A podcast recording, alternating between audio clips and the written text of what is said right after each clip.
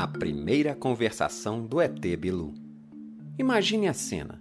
De uma longínqua constelação, um ser de outra dimensão vem à Terra estabelecer uma parceria, um contato para trocar informações. Uma atmosfera hollywoodiana, um cenário pomposo com autoridades poderosíssimas de nosso planeta se preparam para essa interação. Só que não. Nesse texto você vai conhecer como aconteceu a primeira interação do ET Bilu. Uma daquelas boas oportunidades para ver que na simplicidade residem grandes sabedorias. Então, eu convido você para voltarmos à origem e desvendar como tudo aconteceu. Bilu, o ET brasileiro, como ficou eternizado na nossa memória, fez um primeiro contato no interior do Mato Grosso do Sul, em Corguinho. Longe, meu amigo bem longe. Em uma fazenda de propriedade da, até então, Associação Projeto Portal, hoje Dáquila Pesquisas. Isso você já sabe, mas o que talvez não saiba é que o ET Bilu falou com as crianças. Sim, crianças, que agora em 2020 já são homens barbudos e mulheres poderosas. Certamente, ao longo dessa narrativa, talvez você concorde que a estratégia dele foi até bastante acertada. Embora naquela época o local já atraísse muitos curiosos e pesquisadores, devido ao avistamento de naves e outras interações, para deixar de cabelo em pé até os mais céticos, uma coisa é você ver uma nave no céu, lá longe. Outra coisa, bem diferente, é alguém de outra dimensão dizer: Olá, cheguei. Provavelmente, para minimizar o impacto de um contato de quarto grau, o contato verbal de um ser extraterrestre, com pessoas da Terra, ele decidiu conversar com aquelas que talvez fossem receber com maior naturalidade esse encontro, as crianças. E traçou-se ali um ambiente, uma frequência e uma sensação de alegria. Ao que tudo indica, foi minuciosamente arquitetado, pois, como o próprio Bilu diria anos mais tarde, a alegria é a maior frequência do universo. Aliás, já parou para observar como as crianças reagem ao novo?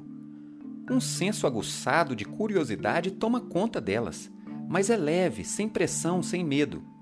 E isso é sensacional. É incrível como a gente vai perdendo esse encantamento com o mundo na medida em que nos tornamos adultos.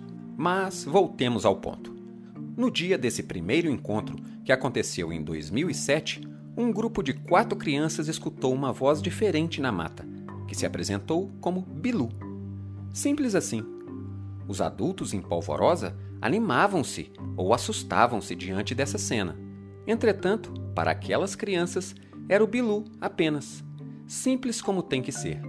Três dessas crianças, na época, com 8, 10 e 11 anos, relataram que elas estavam reunidas na caçamba de uma caminhonete cantando músicas da dupla Vitor e Léo ao retornar de uma atividade. Para esclarecer aqui, vamos abrir um parêntese. Era muito comum, e até hoje é, reunirem pessoas na Fazenda Boa Sorte, propriedade da até então Associação Projeto Portal, em diversos locais junto à natureza para pesquisar e trocar ideias. E os participantes iam e voltavam muitas vezes de carro pela estrada de terra. Então, nesse cenário, vários carros estão na estrada retornando além da caminhonete.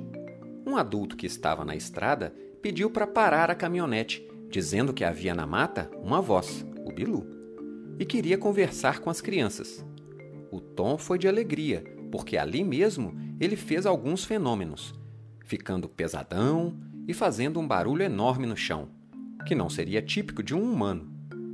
A cada vez que ele dizia estar pesadão, a percepção era que o chão tremia ele disse que tinha mais de 4 mil anos, o que inquietava as crianças. Como alguém com essa idade poderia ter uma voz infantil? Esse episódio mostrou que os contatos não retratam o complexo, o amedrontador, o épico, mas o extraordinariamente simples.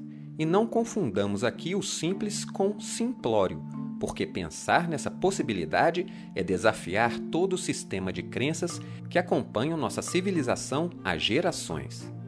Após essa primeira oportunidade, uma infinidade de pessoas chegaram até o Mato Grosso do Sul, assim como outras partes do Brasil e do mundo, e assistiram a essa mesma cena. Uma voz na mata dizer: Pilu! e trazer diversas informações.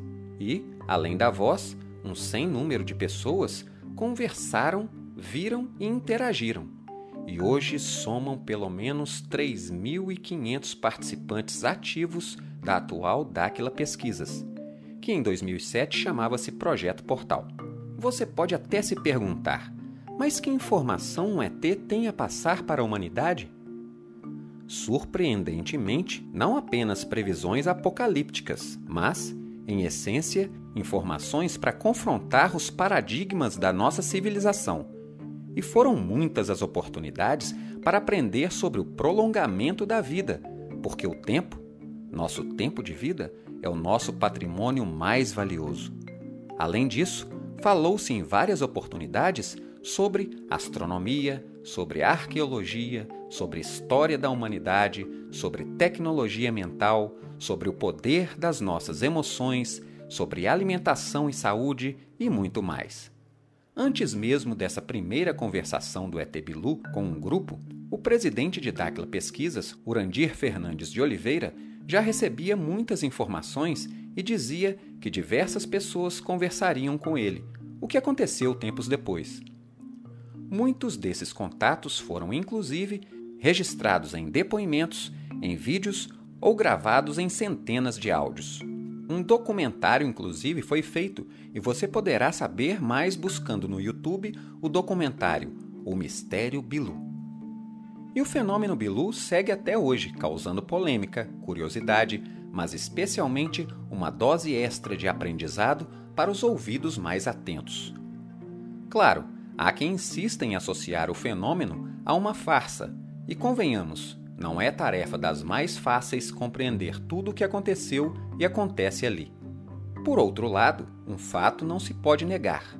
O nome Bilu pode até ter gerado muitos memes de humor, mas inegavelmente ele segue fazendo história com suas manifestações, participações na mídia e sua célebre frase: Apenas que busquem conhecimento. Até a próxima, buscadores! Site ETBilu www.etbilu.com.br